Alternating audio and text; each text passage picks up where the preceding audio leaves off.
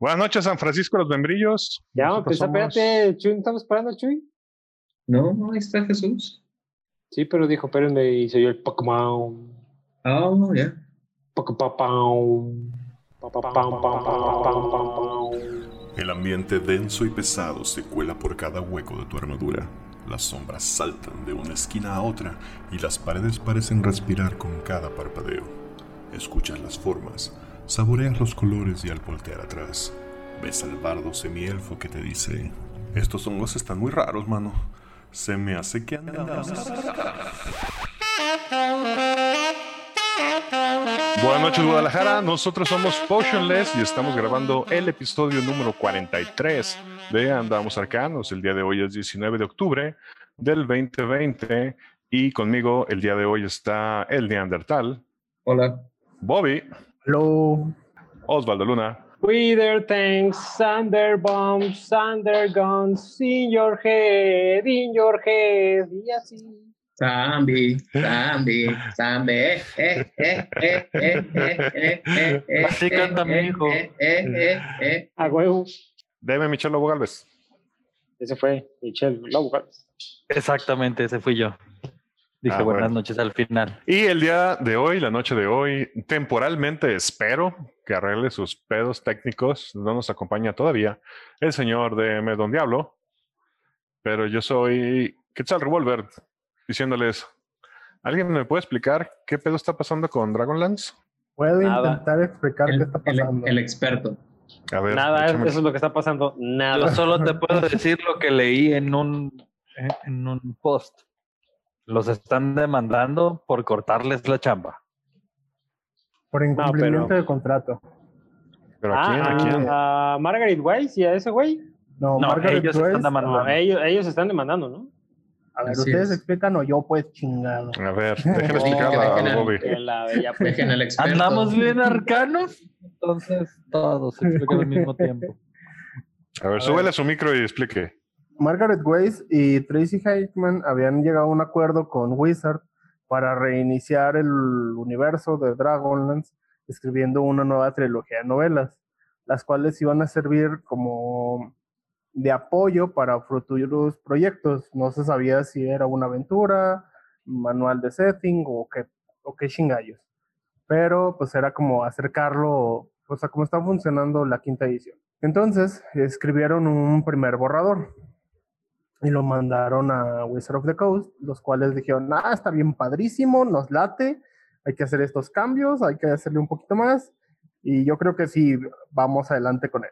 Y firmaron un contrato para la publicación de esa trilogía. Y pues las personas que estaban a cargo en ese entonces de, de Wizard of the Coast, bueno, específicamente el departamento o el área que se encarga de Dungeons and Dragons, fueron personas que estuvieron involucradas en todas estas denuncias de acoso y pues así. Y pues ya les dieron gas, ya no están. Entonces las, los nuevos encargados, los nuevos directivos de, de ese departamento llegaron, vieron y dijeron, hey, no, no va. No nos gusta el borrador y no te vamos a pagar por él. Y pues hubo un desacuerdo porque pues, obviamente ya había, ya había un papelito previo. Eh, Margaret y Tracy Hickman pues primero intentaron llegar a un acuerdo con la empresa y la empresa dijo no, ni mergas. Básicamente les dieron el avión y cuando se acabó la versión, el lado amable de ambos dos, pues dijeron, ah, pues abogados por delante. Y hay una demanda corriendo actualmente por ese incumplimiento de contrato, porque ya estaba, pues ya estaba acordado ciertos cosas. La verdad es que es pura cuestión de dinero. No, es una cuestión laboral, no tiene nada que ver con, con derechos de autor ni nada de eso. sí, porque mucha gente en, en la red, en, sobre todo en las redes mexicanas y latinas, dicen que el problema es por los derechos del, de la obra, pero pues en realidad de eso nunca ha habido duda de quién son y a quién le pertenecen. Y pues son de Wizard of the Coast. Así es que si van a hacer o no un manual de campaña, pues ya esa es decisión de la empresa, no tiene nada que ver la demanda de Margaret y Tracy Hickman. Así, aunque les duela. Nada. Pero, pero, pero también era, bueno, yo también alcancé a leer poquito y, bueno, no sé si, te, si sea cierto o no, más bien tú corrígeme. También estaba involucrado todo este pedo de la cuota de género, ¿no? De, Ajá, que es había cierta cantidad de gente de color Sí, sí asiático y, y todo ese pedo metido. Si se acuerdan, creo que fue en uno de los el penúltimo capítulo que grabamos todos juntos antes de la pandemia. Hablamos sobre esas cuestiones de género que se estaban, esas broncas que se estaban dando dentro de Wizard of the Coast y de la gente que estaba tapando y que está involucrada. Esta gente, entre ellos, pues, este Mark, no recuerdo su apellido, el gordito de lentes, pues, que estaba encargado antes y que para todo salía anunciando cosas de Dungeons. Mm, y, y otras personas se- estaban involucradas y ellos eran los que tomaban las decisiones y que llevaban este acuerdo con Margaret y Tracy Hickman. Por eso sale mencionado, pero no pues nada que ver pues con los actuales ni con los actuales personas que dirigen el La área de, ajá, de, la- de los maguitos, ni nada que ver con Margaret y Tracy Hickman. O sea, solamente porque los que fueron, a los que les fueron, pues están metidos en ese pedo. Y pues nos gusta el mame, entonces, ¿por qué no todo meterlo al Me Too y así? Está bien. Pues que bueno. queríamos jugar su madre. Pues bueno, entonces con eso pasamos a la primera sección del día de hoy, con Neandertal y La caverna. Recuerdo con cierto humor cuando ingresé a Potionless hace ya unos años. En aquellos entonces es- se corrían las primeras, o no sé si primeras sea adecuado, dado que ya habían pasado por su primer módulo cuando yo me integré, pero bueno, primeras sesiones de las frecuentemente mencionadas, las tres flautas. Cuando yo llegué, era nivel 4, y al día de hoy, habiendo jugado la última sesión con ese grupo de aventureros allá de 2018, si no es que antes, somos nivel 11. Habiendo jugado personajes limitados durante mi primera incursión en el juego, tenía preferencia por experimentar y usar un usuario de magia, específicamente un clérigo. Dado que Osvaldo me platicaba antes de entrar que no contaban con un, con un curador, papel el cual no me molestaba en lo más mínimo interpretar. Don Diablo traía curiosamente un clérigo de- del dominio de la vida, rearmado, el cual me ofreció y acepté. Al final de la primera sesión, le comenté al chamuco que preferiría rearmarlo a mi gusto, sin modificar los números ya entregados, a lo cual accedió. Pregunté por limitantes, dado que venía de una mesa donde la carta blanca para el jugador simplemente no existía, a lo cual me comentó que no había limitante alguna siempre y cuando estuviera impreso en un manual oficial. Así que lo cambié al dominio de la tempestad y el resto ha sido un personaje bastante divertido. Todo esto para comentar que durante la segunda o tercera sesión que llevaba con el grupo, recibí mi primer objeto mágico, acción la cual fue seriamente mofada por el resto de la mesa, con comentarios como, oye, le has de caer re bien al Chuy porque es bien marro para dar objetos mágicos, o disfrútalo mucho y no lo pierdas porque será el primer y único objeto mágico que recibirás. La realidad es que existen muchas quejas al respecto de cómo muchos narradores han perdido el control sobre el poder de los personajes de sus jugadores y lo complicado que se ha vuelto para ellos representar nuevos retos y vaina de esa índole. Siempre que leo algo así en línea, me despierta este, sospechas, porque desde que aprendí a jugar, la magia y los objetos mágicos en efecto son bastante esporádicos.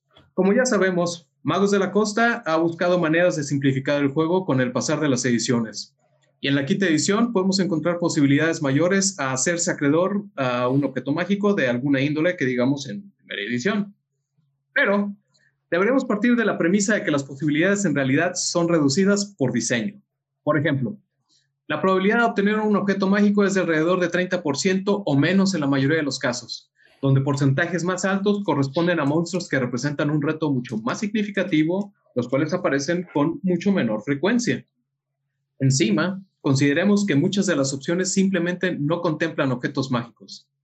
O sea, hay monstruos y enemigos que simplemente no dan nada, de nada, de nada, nunca, jamás. ¿Sabes? ¿Sabes? Esto resuena con la noción de que un grupo de aventureros de nivel bajo es altamente probable que no cargue consigo objetos mágicos de ningún tipo. Y curiosamente, tanto el capítulo que habla al respecto, así como las tablas que lo soportan, están inclinadas hacia un botín, o específicamente tesoro, y no hacia los objetos mágicos. Supongamos que un grupo se dirige a la torre de un mago, y en el camino se rueda un encuentro al azar, y se encuentran con unos changos carnívoros. Este tipo de encuentros no está restringido por nivel, por lo tanto, se puede considerar un encuentro legal. Yo sé que hablamos de modificar resultados durante los últimos dos episodios, pero consideremos que no lo haremos para efectos de apreciar qué sucede cuando se respetan las reglas como están escritas. Pueden aparecer entre dos y ocho de estas, de estas criaturas. Supongamos que salen cinco. Asumamos que no están en su guarida, dado que la probabilidad de que eso suceda es de 10%. Creo que es fácil determinar que los jugadores tendrán en general un total menor de puntos de golpe, un menor número en su defensa o su armor class. Los enemigos tendrán mejor bono al, ataque, mayor número de ataques y con ello una posibilidad alta de infligir daño de modo considerable. Son difíciles de sorprender y en consecuencia tal vez sorprendan a los jugadores desde las alturas. Créanme que un encuentro así puede terminar en un TPK fácilmente. ¿Y cuál es la recompensa por la molestia de partirle su madre a los changos carnívoros? Pues no mucho en realidad. Para empezar, es un encuentro al azar y no en la guarida de las bestias. Para obtener cualquier clase de recompensa, los, los personajes habrían de encontrar la guarida de antemano. Si no existe un guardabosques o un, o un druida en el grupo, es probable que rastrear y encontrar tal lugar sea imposible. Pero asumamos que el grupo evita más encuentros y encuentran la guarida de los enemigos. Para tesoro, tesoro tipo C de caca, existen las siguientes probabilidades. De 1000 a 12000 piezas de cobre, 20%. De 1000 a 6000 de plata, 30%. De 1000 a 2000 de oro, 10%. De 1 a 6 gemas, 25%. De 1 a 3 alhajas finas, 20%. Y dos mapas o objeto mágico, 10%. Verga. Sí, hacemos una integral de todos estos porcentajes Juntando esos, existe un 30% de salir con las manos vacías y solo 10% de obtener un objeto mágico. De hecho, es menor, dado que existe 10% de posibilidad de salir con un mapa contra 90% del objeto mágico. Asumamos, de nuevo, que se logra ese 10% y se logra el 90% del objeto mágico. La tabla de objetos mágicos presenta múltiples opciones pero la mayoría de las probabilidades están cubiertas por pociones, pergaminos y anillos. Y varios de los objetos presentados no tienen relevancia para el combate. Obviamente, la suerte puede ser de las suyas y en una de esas un personaje sale con una espada más cuatro. Pero tengan por seguro que las, las probabilidades no favorecen que eso suceda en lo absoluto.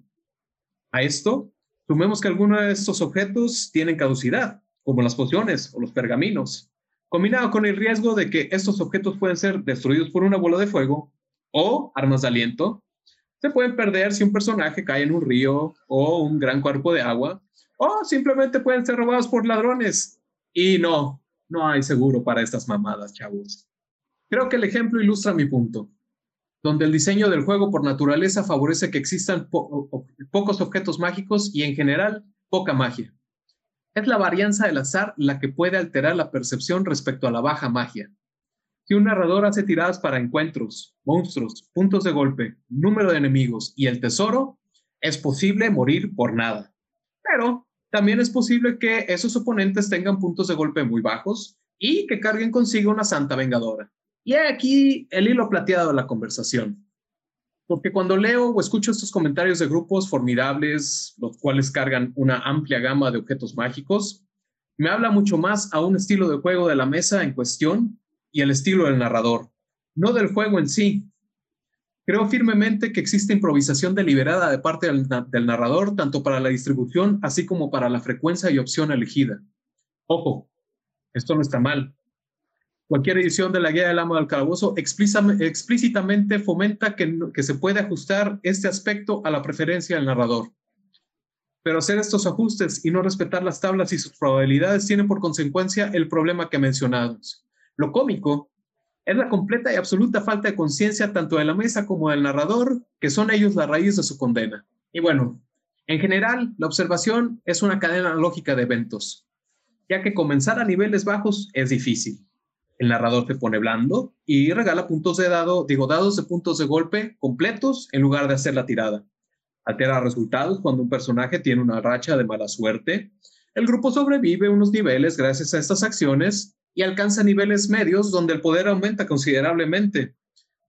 complementando la subida de esos niveles con distribución de objetos mágicos arbitraria para que todos los personajes tengan su oportunidad de brillar y que ningún jugador se sienta alienado por no ser portador de objetos mágicos. Y aquí abro otro paréntesis para notar que las reglas explícitamente vetan algunas clases de objetos mágicos, pero bueno, esa no es, esta, no es la conversación.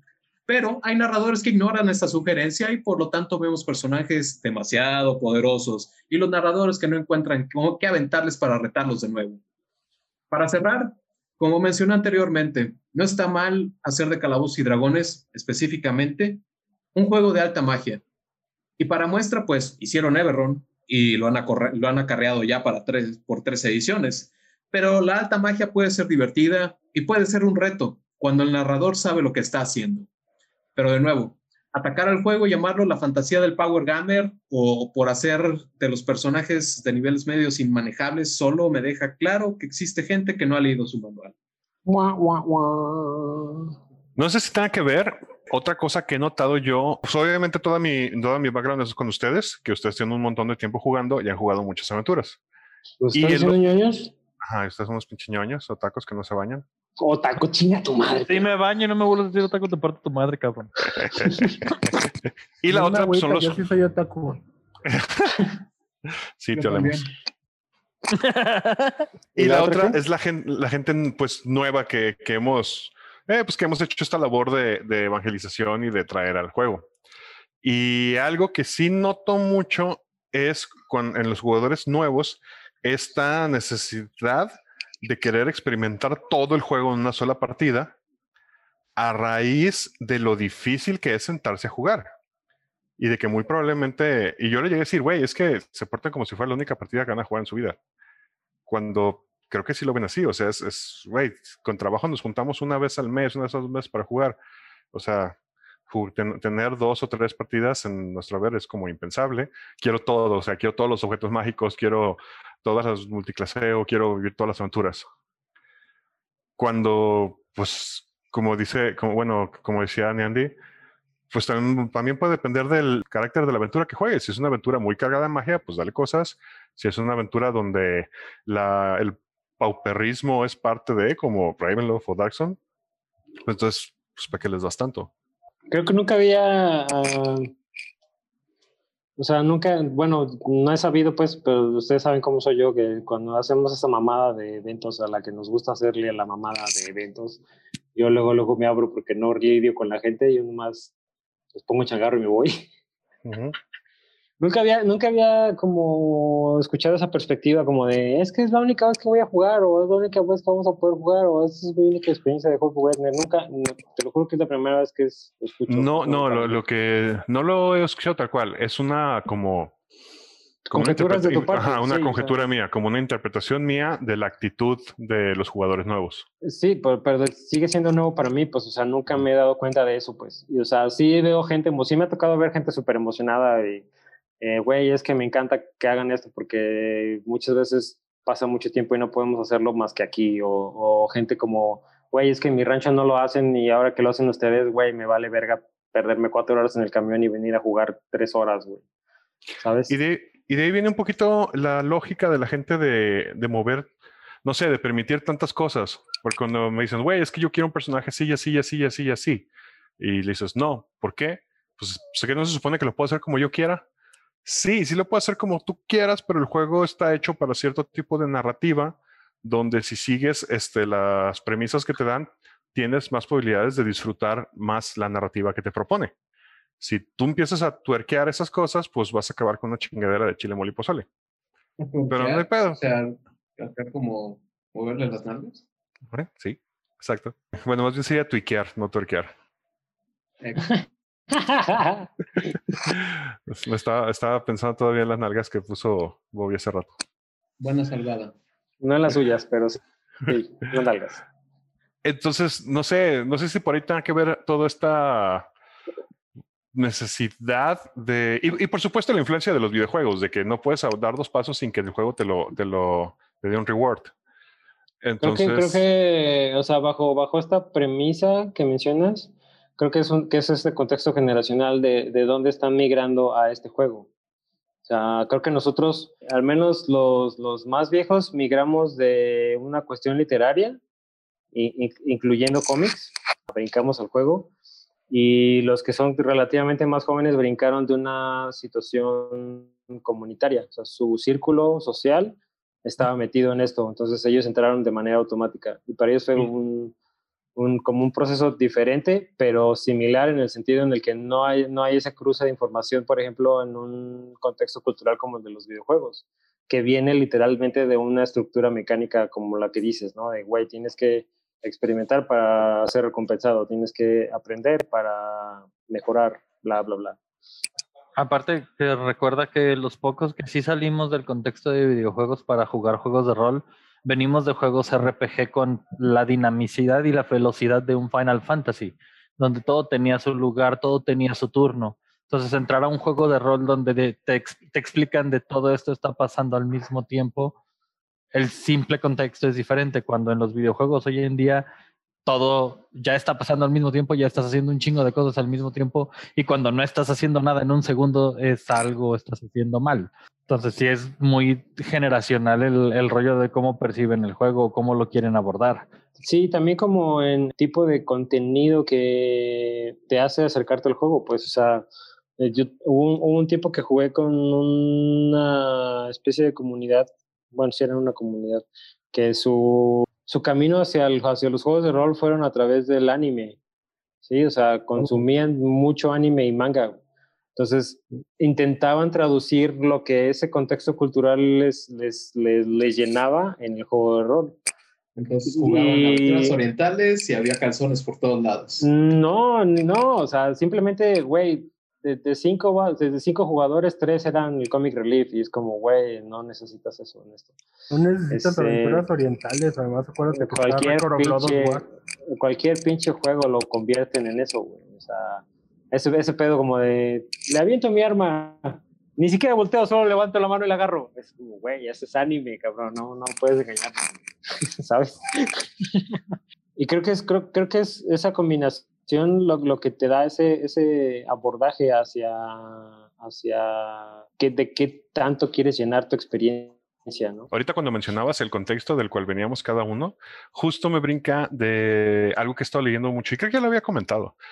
Con todo este hype que tiene la aventura de Ramos the Frost Maiden, de Nicewind Dale, pues la banda está queriendo prepararse y están comprando todo y la chingada. Y varios han preguntado dónde pueden obtener más referencias para su aventura en Icewind Dale. Y lo primero que le dicen es, güey, pues lee las novelas. Y, lo- y es así como, "N- no, más bien dime qué juegos puedo jugar o qué películas puedo ver o qué... Baldur's Gate 1 y 2. Ajá, sí, exacto. Sí, de- y es, la, es lo que les contestan y todos, ah, había videojuegos de rol y Creo que, güey, pero están las novelas, güey, o sea, ¿qué más? Creo que estamos mejor. fallando en el rubro, muchachos. Tenemos que hacer un te lo resumo de libros de Dungeons and Dragons. ¡Oh, güey! Eso es una idea bastante millonaria, güey. Ya me estoy metiendo al Limpi y al Indautor. Oye, Tenemos que este, hablar igual que ese vato, güey. cor- Hagámoslo. corta todo este desmadre. Esto no puede salir al aire. Esto no puede salir al aire. Sí, esto es propiedad intelectual, güey, así que córtalo completamente. Sí, sí, sí, aquí no pasó nada. Aquí no pasó nada. Bueno, a mí me gustaría agregar, y ya tien- volviendo al tema, y si quieren cortar esta parte está bien. Así voy, ahora sí que hasta voy a contar un, dos, tres. Que, no, que no la voy a cortar porque la verdad entra el de que, ajá, pero nadie lo va a hacer, güey. O sea, Te lo resumo así nomás, patrocínanos. ajá. Ajá. La hueva de todos es más grande. Te- tenemos que tomar en cuenta, a ver, de entrada, tampoco nosotros estamos salvados de ejemplos de overpower. Crecimos con series también, a lo mejor no japonesas, pero también con series donde siempre había un ítem que te limpiaba la coliflor de regarla, la espada de He-Man, la cuerda de la Mujer Maravilla, Eh, los rayos fotónicos de Messenger, güey. Con eso se solucionaba todo, güey. el cinturón de Batman, así todos tenemos y todos buscamos, o sea, la primera referencia del cinturón de Batman cuando juegas Dungeons and Dragons es tu bolsa sin fondo. Y les pasé un artículo bien bonito entre semana, creo, de la semana pasada, de por qué no debería existir la bolsa sin fondo y por qué esa madre rompe con los juegos de rol, que si no lo han leído deberían de leerlo, está bueno. Yo difiero, ¿eh? Sí, sí le di una buena leída. Yo difiero también lo leí. completamente con, Ajá, con el post. Sí, no, me pareció un tanto, que- como dije la habla- semana pasada, no tenía piernas ni huevos. Yo más bien creo que se, que se basa específicamente en un solo tipo de jugador. Pues es que es como lo que estamos, ahorita por ejemplo lo que están diciendo ustedes se basa en un tipo de jugador, que desafortunadamente o afortunadamente no es ninguno que está en la mesa, porque ninguno de ustedes ni juega ni, ni, ni ve anime, ni juega tantos videojuegos, sobre todo los nuevos, que inspiran a los chavitos que están jugando. O sea, Quetzal es el es, es nuestro referente de alguien que está que ha estado jugando WoW así, demasiado tiempo. Más bien he estado al pendiente de la historia porque no lo juego tanto. Ah, sí, bueno, pues, pero tus años oscuros donde Sí, le dedicaste no, ocho años de tu vida a esa cosa, es mucho tiempo, güey. Es demasiado. Demonios. Ay, cabrón. Entonces, no hay una referencia. En ese sentido, creo yo que también a eso sigue el que pues, ninguno de ustedes es consumidor asiduo de anime. Hay muchos animes que han salido nuevos que tienen una referencia todavía más explícita a juegos de rol. Y no todos son comic relief. Uno de los que todo mundo ha criticado por el lado de que se va al extremo opuesto es el Goblin Slayer, por poner un ejemplo. Todo el mundo lo ubica porque es demasiado gore, pero nadie dice, oye, sí se parece un chingo a Dungeon. Así nada más se sienten ofendidos por las escenas violentas, que de todas maneras todo el mundo juega en sus mesas, pero la doble moral también nos invade en los juegos de rol. Es Entonces- parte de la naturaleza humana, en realidad. Entonces, Es una eh, lástima que no haya estado disponible el día de hoy, Jesús, porque hablé mucho Sí, de... porque todo, de entrada, está, es lo que estoy está. diciendo. Ya entró, nomás que no ha hecho decías, nada. Yo exijo Ah, mi pero no 10% de, de, porce- de probabilidades de que haya un ítem mágico. Güey, 10% es un chingo más de lo que vivimos. Ay, no mamen, luego las flautas, güey. Todos estamos atascados de chingaderas. Menos los nuevos. Tú estás atascado, Yo no sé. pinche gandalla. Yo nomás tengo una Pues No, no, no, no, no, no, a ver, yo no soy gandaya, yo no les he pedido nada, todos me lo han dado porque, ay, ese güey pega más duro, ese güey pega más duro, güey, pues. ¿qué hago? Entre tú y Jonás se han agandallado todo el tesoro, güey. no con mames. Nazi, con Nazi lo ha gandallado, pero, güey, yo no, yo no pedí la pinche espada matapendejos, güey, a mí me la aventaron cuando valió verga, güey, toma, güey, y el que se la robó fue el pinche Ernesto, güey. Co- Como Deme, este, Aquí hubo putos. Ándale. confirmo esa parte. Confirmo esa parte. La Ah, mayoría de las cosas que han salido de armas, este, han dicho, ay, ¿que ¿a quién se la damos? Que se lleve el bárbaro. Y si por eso traigo el pinche guato en la espalda, cabrón, de pinches espadas. Pero bueno, Bueno, para la, Sí, otra, para la otra que se la lleve el Tifling. ne. A la otra que ¿Y luego el Tiflin qué? Pinche Pues, ¿No usa varitas. nada? Usa varitas de, pues, pito. Que funcione el dispel como en segunda y que explote el que traiga más objetos mágicos. Ujú. Le voy a sobrevivir, pero güey. volviendo un poquito- 200 HP. Volviendo un poco, algo que veo también es eh, el contexto de los ítems mágicos ahora, porque volviendo todavía a este pedo de los videojuegos, voy a usar la palabra debería, no en el sentido de que para mí debería ser de este punto, sino debería ser así porque así creo que fue la intención de cómo fue creado este juego. Un ítem mágico debería aportar a la historia y ayudar a, no sé, a definir tu personaje ya sea porque la historia gira en ir a, ir a, ir a ¿cómo se llama? A buscarlo, o porque, lo, o, porque le sirve mucho al personaje que estás jugando, y no caer en este farming de videojuego de, ah, si ese monstruo tiene una probabilidad de darme eso, voy a matarlo, lo voy a matar, lo voy a matar, aunque hasta que salga. Porque vo- volvemos a esta, a esta situación que hemos criticado mucho de los nuevos jugadores, de que lo único que quieren ver es sus numeritos crecer. De que le das la hoja y dices, ok, ¿cuánto pego? Con un más 6. Ok, ¿qué necesito para pegar con un más 7? Pues un arma más uno. Y ya todo su enfoque es conseguir un arma más uno. Entonces, eso sí, como que pues, le quita mucho sabor a la historia. En mi humilde opinión. No es cierto, no es humilde. Eh, pero eso eh, ya, ya tiene que ver bien como lo que decía Neandy, depende del tipo de campaña que estés llevando. Si en tu campaña un arma más uno es más o menos común, pues no tienen por qué aportar realmente nada a la historia. Pero una Holy Avenger, por ejemplo, sí tendría que ser un objeto este, complicado de conseguir y que sí aportara este, a la historia, que fuera una clave para este, vencer al Dead Knight que está llevando este, el- la, la guía de los malos en la campaña, por ejemplo. Y, pero no, eh, tal cual, o sea, el, el enfoque de, de- de objetos mágicos y de la alta magia en, en diferentes ediciones ha cambiado. La neta, en la quinta edición, los objetos mágicos no son realmente tan relevantes. Podrías tener una campaña sin objetos mágicos y tus personajes van a estar chidos de todas maneras, por Sí, que claro. No como más pasado tal vez en segunda, donde consideras una Dragon Slayer y que te ponga un dragón enfrente para que vea. Ahí sí estaba muy cabrón. De hecho, que- ahorita. creo ¿qué? Bueno, a mí los únicos objetos mágicos que realmente me llaman la atención y me gustaría son los que están pues vivos. Los que tienen como.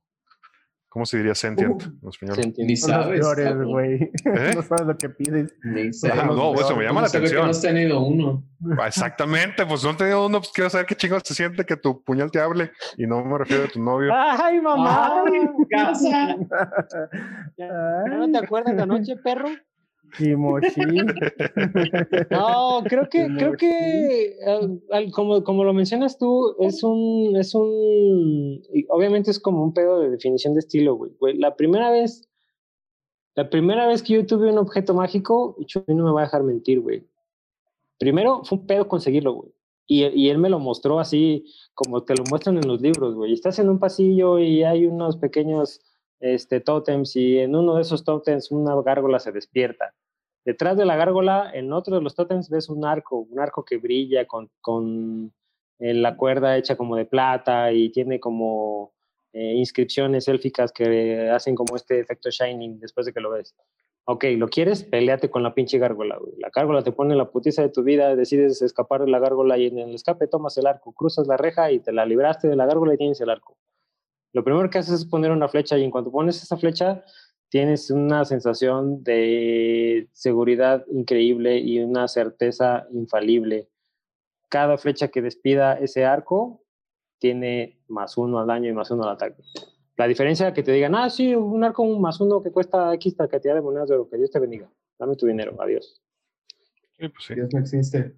Entonces creo que creo que eh, obviamente es como les guste jugar a cada a las personas, pues, pero si te dicen solamente, ah, pues es que es más uno, es como, ah, pues órale, qué padre para mí. Y por ejemplo, yo soy yo soy muchísimo muy fan de los objetos que, que no solo son eso, güey, no solo son un más algo, sino Sí, yo tienen, prefiero, tienen, tienen, tienen, ajá, por ejemplo, el, el, el, el mazo que hizo la tía de, del rey de la montaña de Niandi, güey, era, número uno, lo- la palabra de poder era el, el, po- el apellido de mi pinche bárbaro, güey, de su clan. Y número dos, lo que hacía, lo que hace con, lo primero que hace es apagar fuegos, güey. De, de X cantidad de, de dimensión, o sea, puedes apagar como fogatas, o puedes apagar como la chingadera de Harry Potter, güey, de apago la luz, pero sí de, de fuego. Entonces, eso a mí me da más flavor que, ah, pues es un pinche masito más tres. Claro. Jamás Pero ya vi que los aburrí, tres en toda entonces- mi vida. Yo sí, son la, son la onda. ¿Algo más que quieran agregar? alguien? Y no con Chuy. ¿Algo más Pero- que quieran agregar, señores? Sí, yo nomás quiero Nada, aprovechar porque- que mi mujer no está en la casa, entonces voy a decir lo siguiente. Este, Santa Vengadora es como le dice a mi deste.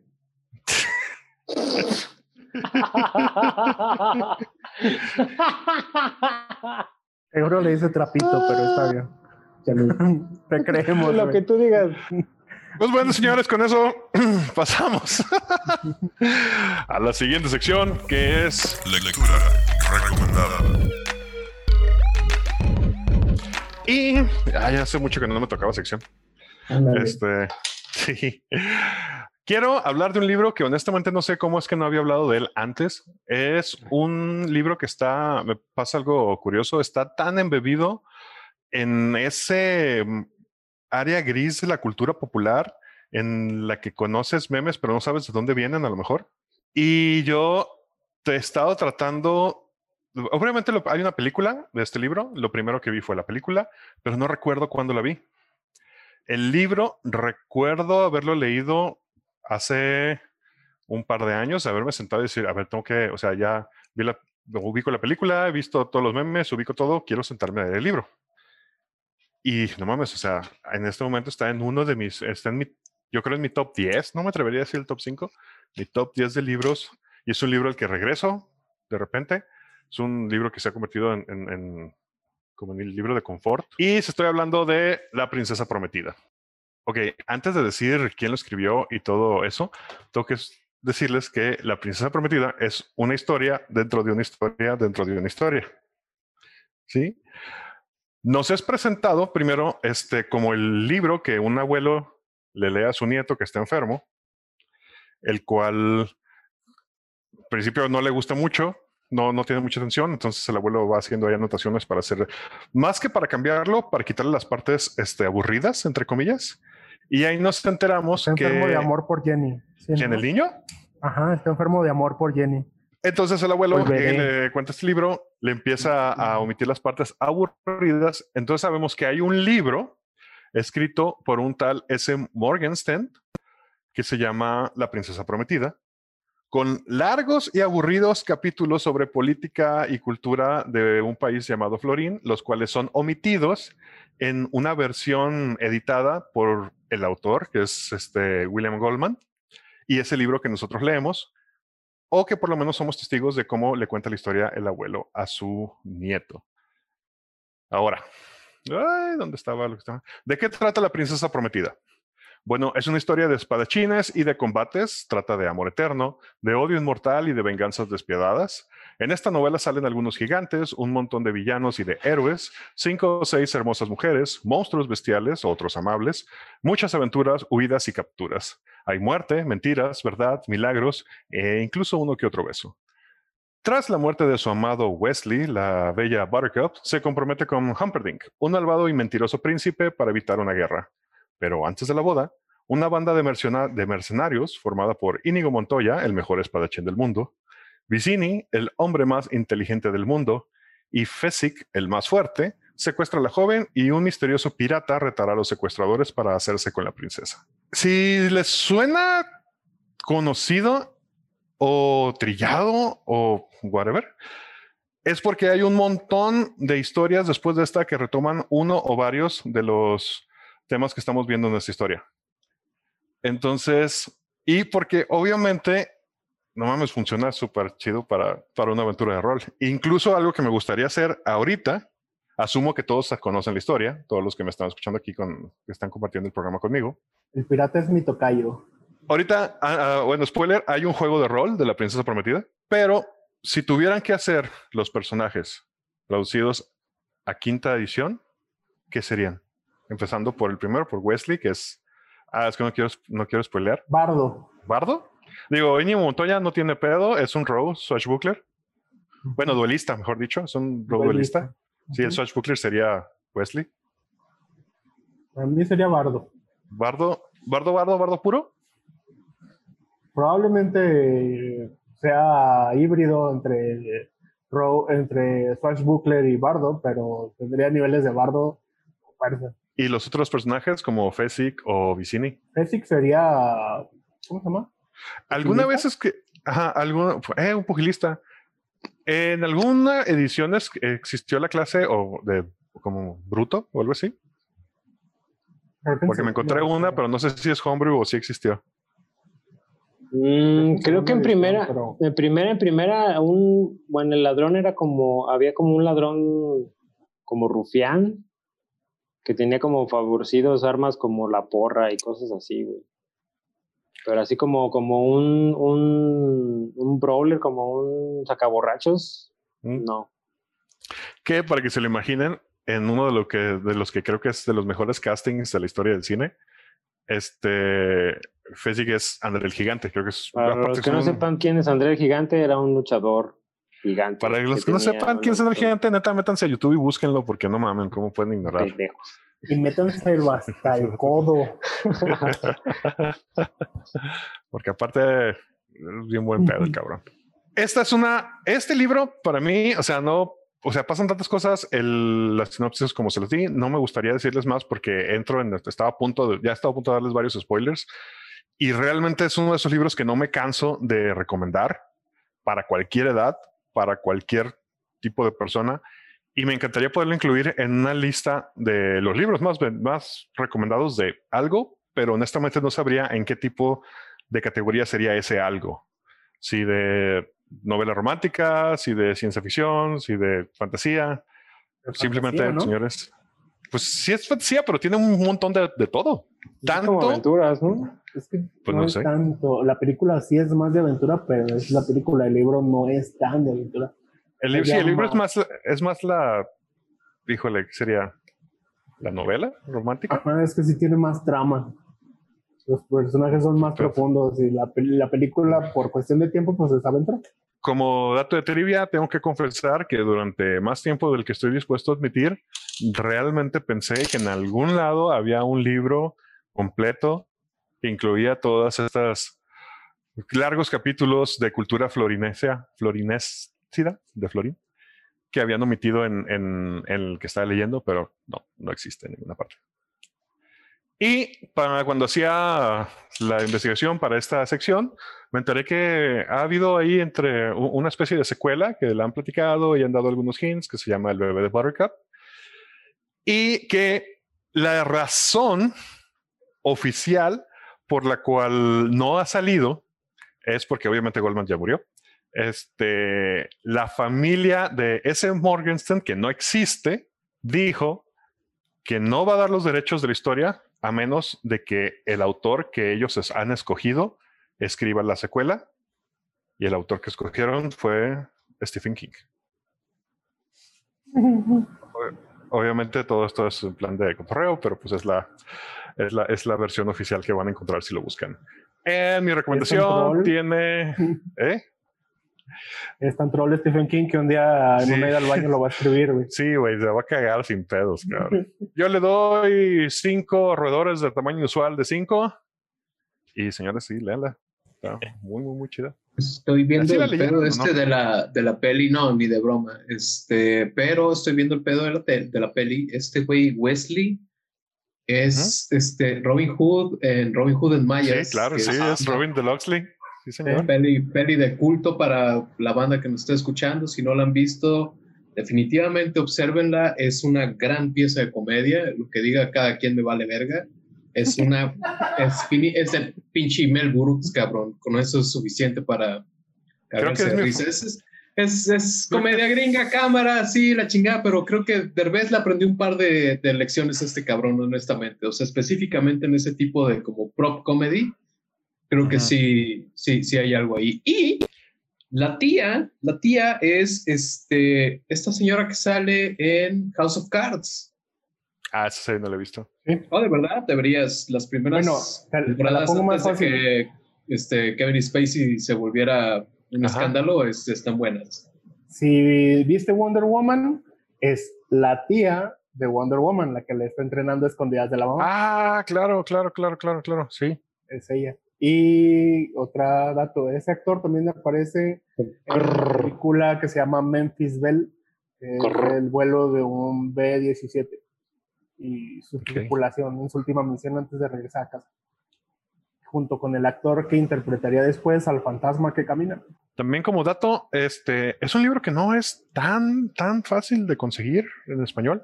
Este lo he buscado a veces, es- o sea, no es que sea, no haya, no siempre está en stock, como que la gente no lo pide tanto, no sé. Pero me ha tocado muchas veces que lo quiero regalar o simplemente lo quiero obtener porque regalé el mío y voy a librerías y pues no, no hay, no hay, no hay. Y de repente ahí está uno que otro y luego otra vez no hay. Oye, el Amazon. Entonces, si lo ven, pues. En, en Amazon no es, o sea, ahorita voy a volver a checar, pero la última vez que quise comprar en Amazon era la de, y es disponible con estos otros vendedores y, pues, güey, más de mil baros cada uno. Creo que, creo que, creo que ya pasó En a en ese- español. Ah, creo que, creo que esa obra ya pasó al momento como las de Howard, como las de Conan. Es como una especie de licencia que, que tú la compras como editorial. O sea, tú compras la licencia de esos libros y la puedes imprimir cuando se te dé tu puta gana. Y ahí, o sea, en- es como editoriales tienen esa licencia, pero como el libro no está en demanda, no hay, no hay publicaciones recurrentes. Entonces nos va a ser bien difícil que encuentres ese título, que es lo que le pasa muchas veces a títulos como los de Conan o como los de, los de inclusive los de fantasía, que, que están acaparados en editoriales españolas. Me refiero, me refiero como a traducciones en español. O sea, que, que esas editoriales tienen los derechos de publicación, pero como no hay demanda, pues no hay, no hay público, pues, o sea, no, no puedes ir a comprar los de Dritz ahorita como si, si fueran palomitas, güey. O sea, no, es, Claro. no es tan on demand. Como dato cultural, ahorita haciendo una rápida búsqueda, está en Gandhi, patrocínanos, 460 varitos y también lo tienen en digital en 170 varitos. Ah, pues mira, ahí está. Digo, no está barato, pero pues tampoco es tan fácil conseguirlo. Entonces, si pueden. Está más barato que los de Juego de Tronos, güey. Ah, pues el que están quieras. ma- mamando. Y aparte están feas las ediciones, no mames. Sí, y, las portadas y de la serie, guacala. Ajá, y- sí, y también ese triple que me caga de que ya no hay portadas chidas, sino que con las fotos de los actores, guácala. Y bueno, con eso, eso es- terminamos. eso es la editorial, las editoriales de aquí mexicanas, culeras, chafas, güey. Ah, sí. Eh, editoriales mexicanas, culeras, chafas, patrocínanos. Y si, y si quieren de repente, por cierto, este, aventarse a pasar esto a rol sin usar el juego de rol de la piensa prometida, yo creo que en lugar de quinta edición, búsquense un jueguito más adecuado como siete- séptimo mar. Ah, mira. Ahí está todo chido. Que si quieren ver, el juego lo está haciendo. Ah, ¿quién lo está haciendo? ¿Volted Toys? ¿O cómo se llama? A ver, déjenme Sí. Bolt Toys o algo así, había checado. Ajá, que tiene varias licencias. Toy Bolt. Toy Bolt. Toy Bolt. Sí, señor, Toy Bolt. Que el año pasado hubo un Kickstarter. Supongo que sí, jaló. Sí. Eh, entonces, pues, a ver si, a ver si lo consigo. Porque sí, eh, sería probablemente uno de esos juegos que compraría por la nostalgia y lo tendría ahí guardado y nunca lo jugaría, así como Changuito con el de Mouseguard. Pero, pues, vamos a ver qué pasa. Son 59 dólares más 59 dólares de envío. Changos. Está carito. Pues bueno, con esto terminamos la sección y pasamos a El tema de hoy, tema de hoy. El tema de hoy. Para los que no leyeron el documento, es terror, olor, olor, no, horror. ¡Ah, olor! Continuamos Horror con el tema de la falta de baño. Ah, eso ¿Cómo es. comunicar olores a sus jugadores? Lo cual debe ser una tarea. Es que eso eso pedo, resumiría mi primera sesión de rol, aquella en Mazamitla, en la que estaba sentado en esa mesa de, de bancos contiguos que no podía salirme y yo pensaba, ¿por qué me estoy tragando los pedos de estos cabrones que no conozco? No los míos. Eh, yo, yo soy un cerdo decente y me iba a unos metros. No perdía de vista No, la ya, mesa. ya a las 2 de la mañana ya había valido madre todo eso, ya les valía.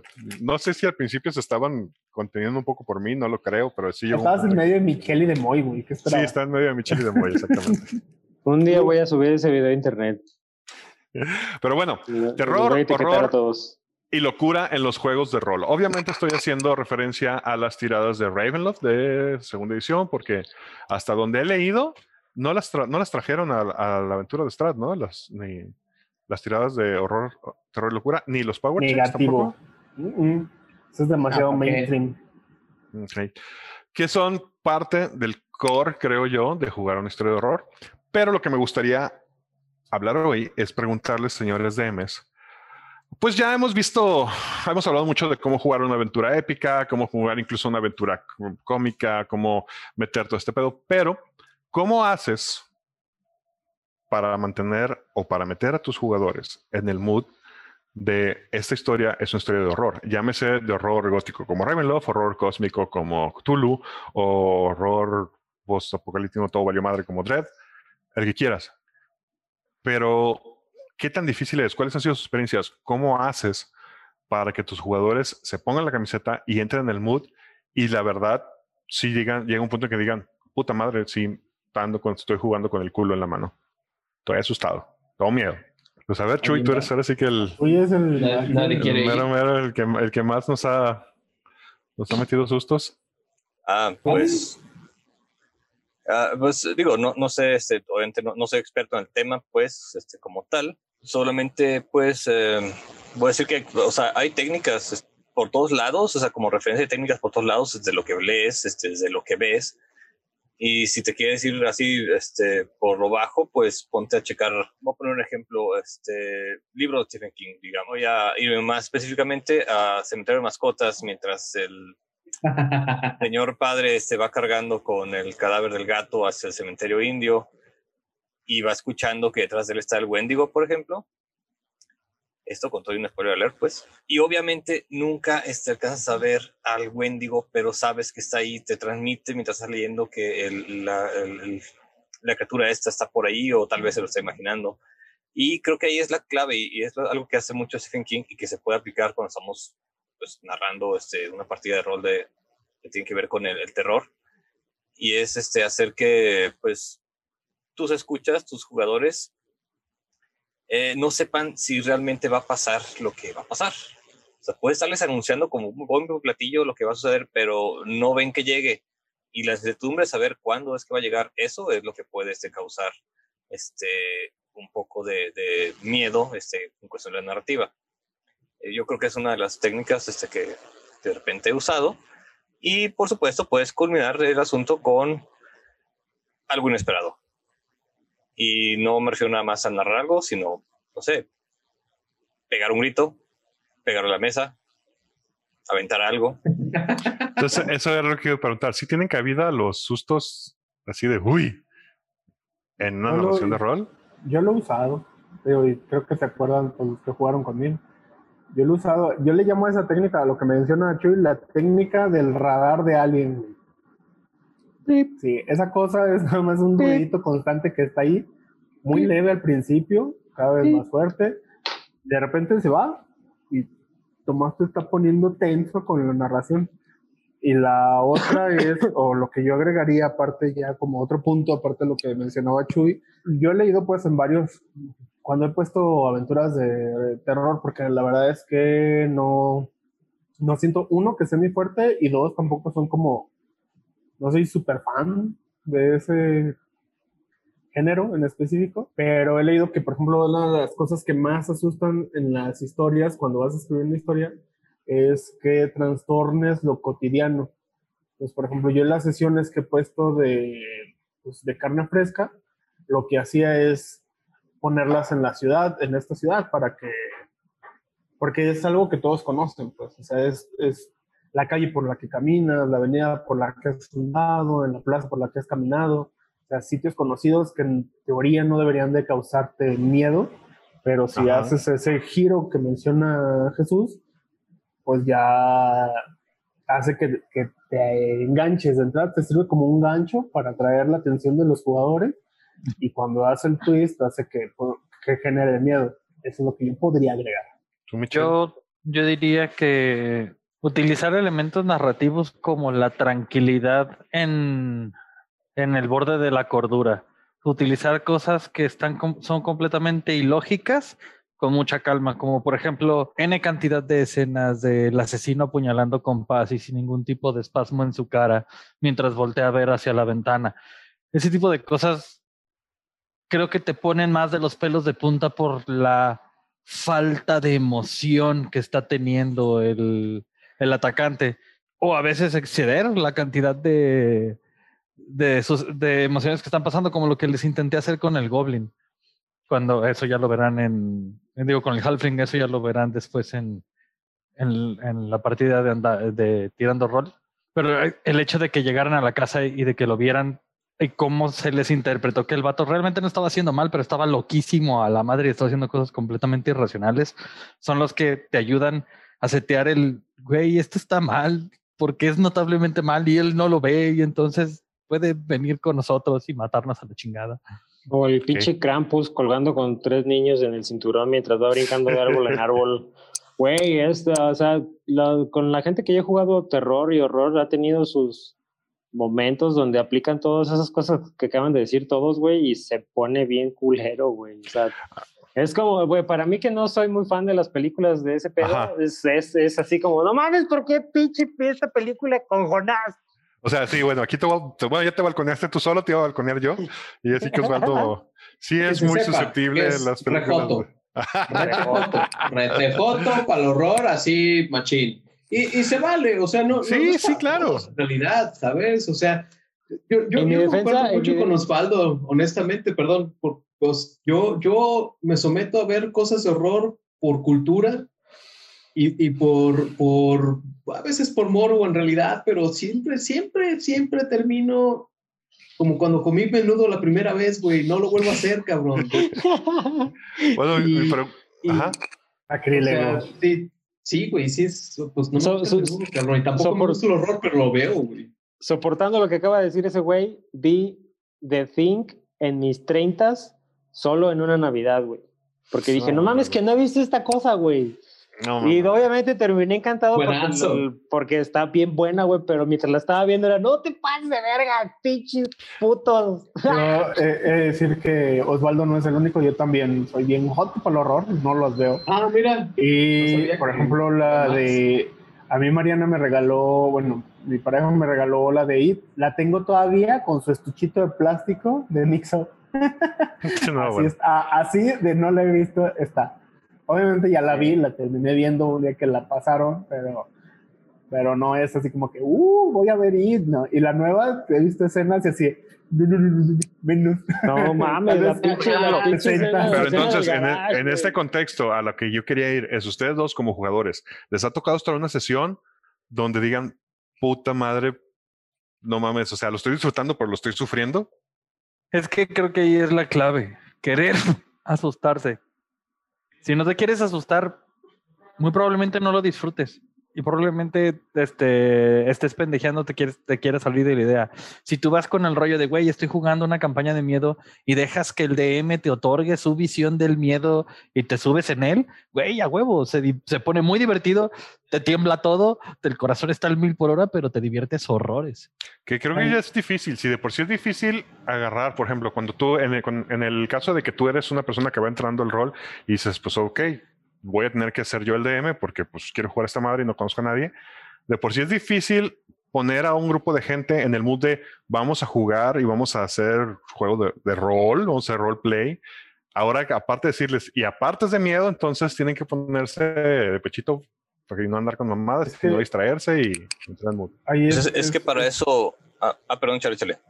No, échale, Chuy, tú casi no has participado. Dale, dale. Ah, bueno, lo que iba a decir nada más que para ese tipo de casos es cuando ya sea que no hay como eh, esta conexión entre jugadores y DM o que los jugadores no, no se este, interpretan la parte del miedo, pues es donde los juegos de horror o de terror este, tienen mecánicas dentro del juego para hacer que este, se interprete más. Eso facilita obviamente la narrativa, da unas reglas para seguir y para los jugadores que están adecu- este, más adecuados a seguir reglas de un libro, pues ya les haces que de veras interpreten que están asustados, que están aterrorizados o que hasta están volviendo locos. Es lo que pasa, y es lo que, es lo que tienen los juegos este, que se dedican a eso. Ravenloft tiene sus reglas, Call of Cthulhu tiene sus reglas, Dread supongo que sí, aunque no lo he leído sinceramente. Deadlands. Deadlands también tiene sus reglas de terror, este, aunque es un poquito más fácil hacerse el macho ahí, Sí. poquito.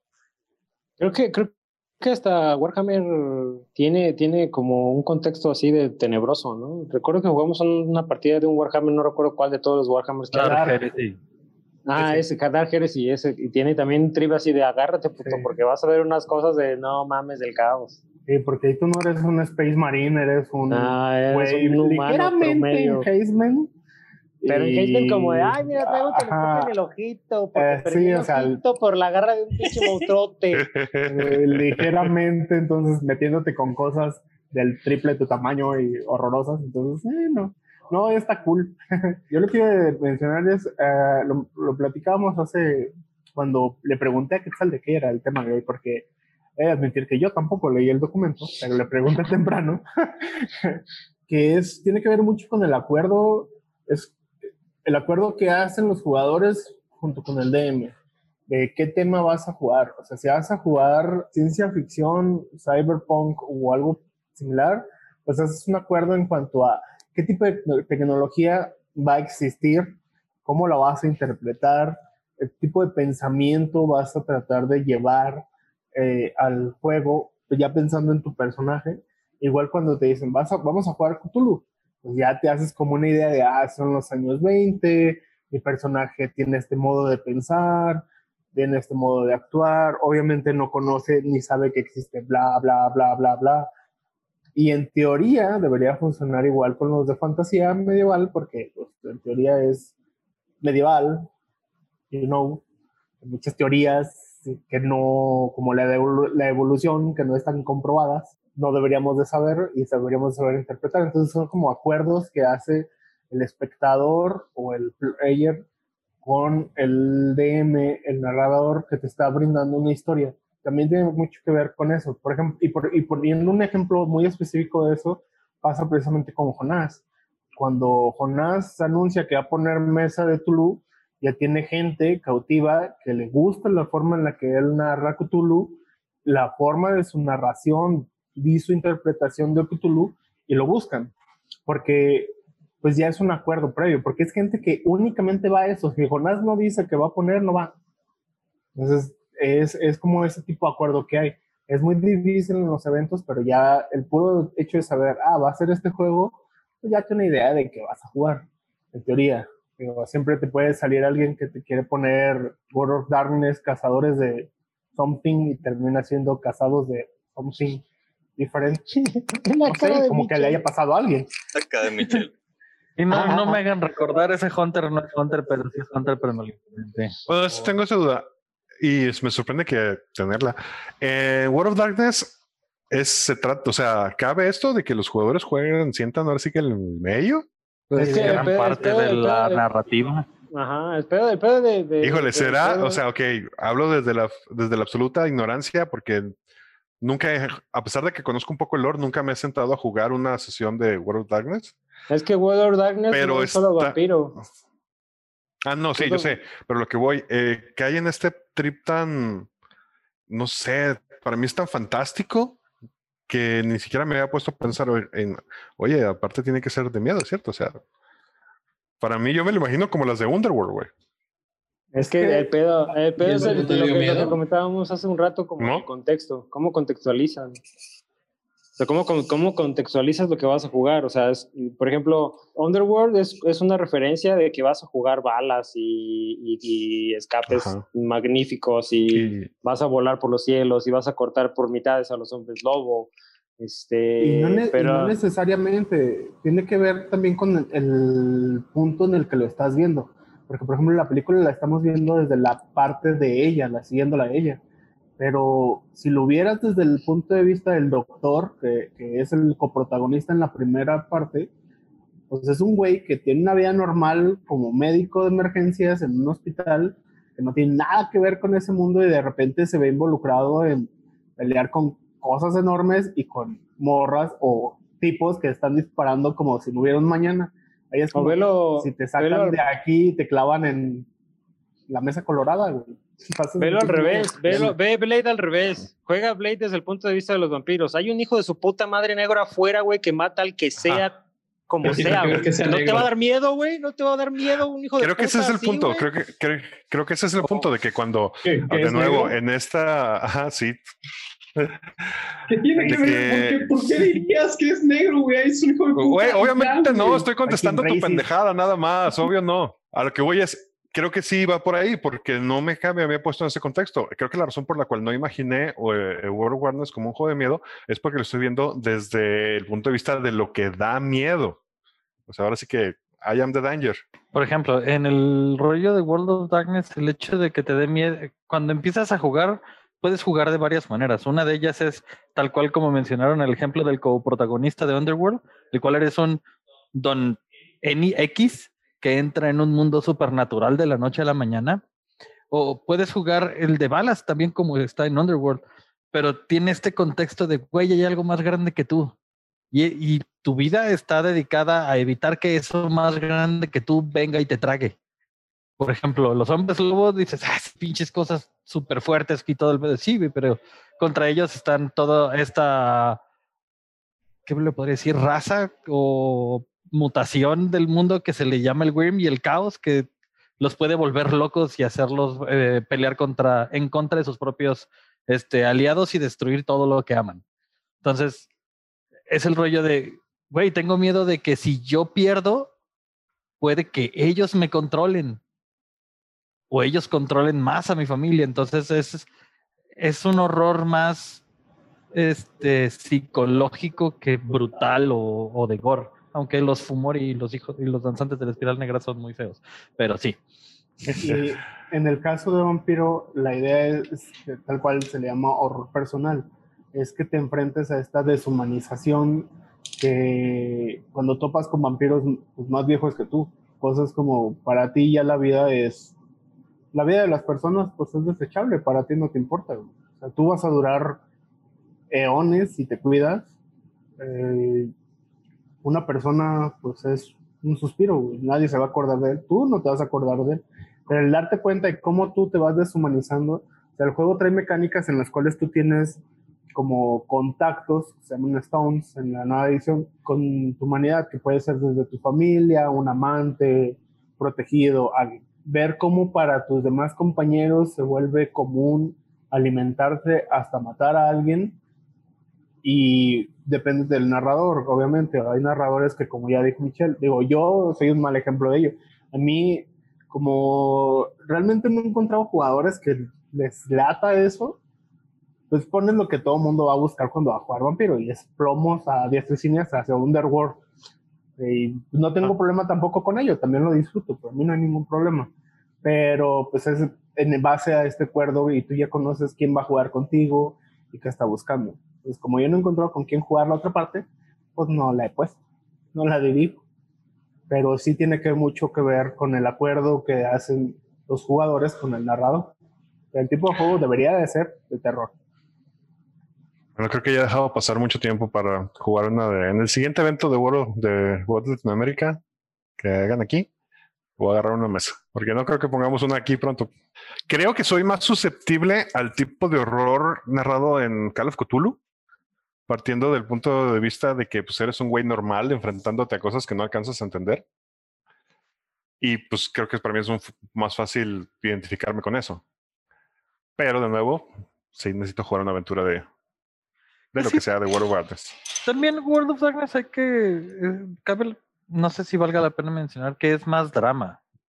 Y el juego gira en torno al drama y el romanticismo del vampiro, del hombre social. lobo. Exactamente. Y, es ahí donde el horror es las consecuencias de tus actos tanto para tus adentros como para tu sociedad que ahora te sostiene, tu nueva sociedad. Entonces, el horror es distinto, no tiene que ver tanto con la magnitud o la dimensión de los monstruos. Y bueno, volviendo un poquito al tema principal, algunos elementos que ustedes usen o recomienden para ayudarse a establecer este mood, llámese música, entorno, velitas aromáticas, o al final todo recae solamente la narración del DM. Pues depende mucho del DM, pero yo creo que este, la música es, es, es un gran este impulso para que esto funcione. Este, la música, digo, ya cuando jugamos la ronda, este, es Neandy que se encarga de musicalizar esto y siempre ha sido un buen acierto. Yo creo que otro elemento que siempre ayuda es implementar de vez en cuando uno que otro prop. Implementar así, este, no sé, este... Ah, como las máscaras y eso. Ah, ándale, como las máscaras. Esta madre, güey. No chingaderas. Poniendo, poniendo en contexto. había unas máscaras ahí guardadas y dije, ¡eh! No, eso no es lo que busco voy. para, poner en contexto a los escuchas, este, pues los miembros de la ronda quedan atrapados en un manicomio donde los visten con túnicas grises y les ponen una máscara que no se pueden quitar. Bueno, esa máscara pues se les otorgó a los jugadores para que la estuvieran usando mientras eh, jugaban. Y eso pues creo que, bueno, fue, fue muy raro ver este, desde la pantalla una mesa llena de gente con máscaras inexpresivas. Pero un cabrón sin máscara. Hay un güey sin máscara, ¿cierto? Un güey que escapó. O sea, el Creo, creo que también este, jugar de noche, güey. La locación ayuda. Ah, no sí. Podemos, no podemos negar que las primeras, o sea, e, este cotorreo de la ronda, que si no lo conocen es porque no han querido ir a visitar potionless.com y leer el cómic, el webcómic. Este cotorreo pegó, nos pegó, nos llegó sobre todo porque era la combinación de todo, música, locación, estábamos lejos, apartados de la civilización. Que sobrevivimos a una serie de problemas. Eventos desafortunados y caminos extraños. Ay, pues de la verga. Sí, la verdad es que digo, disfruto mucho jugar aquí en nuestro, en nuestra base madre. Pero esa vez a Mazamitla o esas noches lluviosas en el rancho, sí le, sí le agrega mucho saborcito. Aquí está el rancho pero- esperándonos a que volvamos. Pues, pues, pues nomás que no haya COVID. Pues ok, señores, este, para finalizar, a juegos, aparte de los que hemos mencionado, que recomienden que sean esta temática o que les gustaría aclarar. De horror, horror. Ajá. Horror, terror. Aquelarre. De Alien. Ah, el de Alien. El de Alien. Está Ah, sí. Hay un-. Hay un, hay un, hay un vampiro, pero es como en época medieval, ¿no? ¿O no? ¿O soñé? Sí, Dark el- Ages. Dark, Dark Ages. ¿Y no está chido? Está muy chido. Creo que este me No sé, no más sé. atención todavía. No, sé- no sé si está a nivel Spawn Dark Ages, pero habría que ver. pero ¿para qué Ah. jugar una entrevista con el vampiro si puedes jugar pinche pues Wonderworld, como dicen? No, Blade. Es que ahí, ahí sí podría salirme yo de ese contexto de balazo y brincote. O sea, ya podría meterme más en el, en el trip del contexto social y acá truculento de la sociedad vampírica. Pero bueno.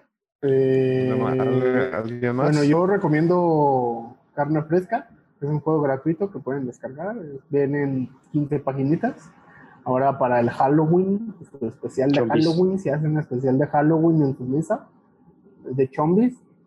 Eh, las reglas también sencillitas y yo les sugeriría que sigan las recomendaciones que hicimos al inicio de esta sección y que se investiguen más, más y, nos, y nos taguen así, a ver, mensos, aquí hay un montón de, de cosas que nos pudieron haber dicho que podíamos hacer. ¿No vamos a jugar Ghostbusters en Halloween? Aunque sea en Esa, esa pregunta es para fuera de línea, ya, corta. Eso no tiene nada que ver con nada, pero bueno. Sí, Uno. pero pues, de que se me olvide. Pues bueno, señores, muchas Ah, gracias por haber estado eh, el día de hoy. Conmigo estuvo, ahora sí, por fin, al fin, este, alcanzó a entrar DM Don Diablo. Ah, sí, ahí estoy. DM Michelle Lobo Galvez. Eh, Sí, ahí nos vemos. Neandertal. Adiós. Bobby. Cuídense, cuídense. Osvaldo Luna. Usted escuchó Persona no muerta de Las Arándanos. Eh, yo soy Quetzal Revolver diciéndoles que me ello, vatos. Que me ello. Que me Bye. Hay que jugar. Ahí el cocoy. No olviden seguirnos en todas nuestras redes sociales. En Twitter como arroba potionlessmx, en Instagram como arroba potion.les. Sigan las aventuras de la ronda en nuestro webcomic www.potionless.com y vean nuestras partidas en nuestro canal de YouTube con el mismo nombre. Ay, muchachos. Ay, muchachos. Qué cosas. Saquen los carritos, putos. Ahí ni juegan, son reputos. Los invito cada rato y nadie se conecta. a, las a las 12 de la noche, cabrón. sí, no manches. La hora que juego, cabrón, te da la verga, tú Y Kyle. yo, he- sí, yo, he- yo he entrado. Ah, Ah, como si carrera. estuvieran dormidos a esa hora, bola de culeros. Sí, güey, no mames.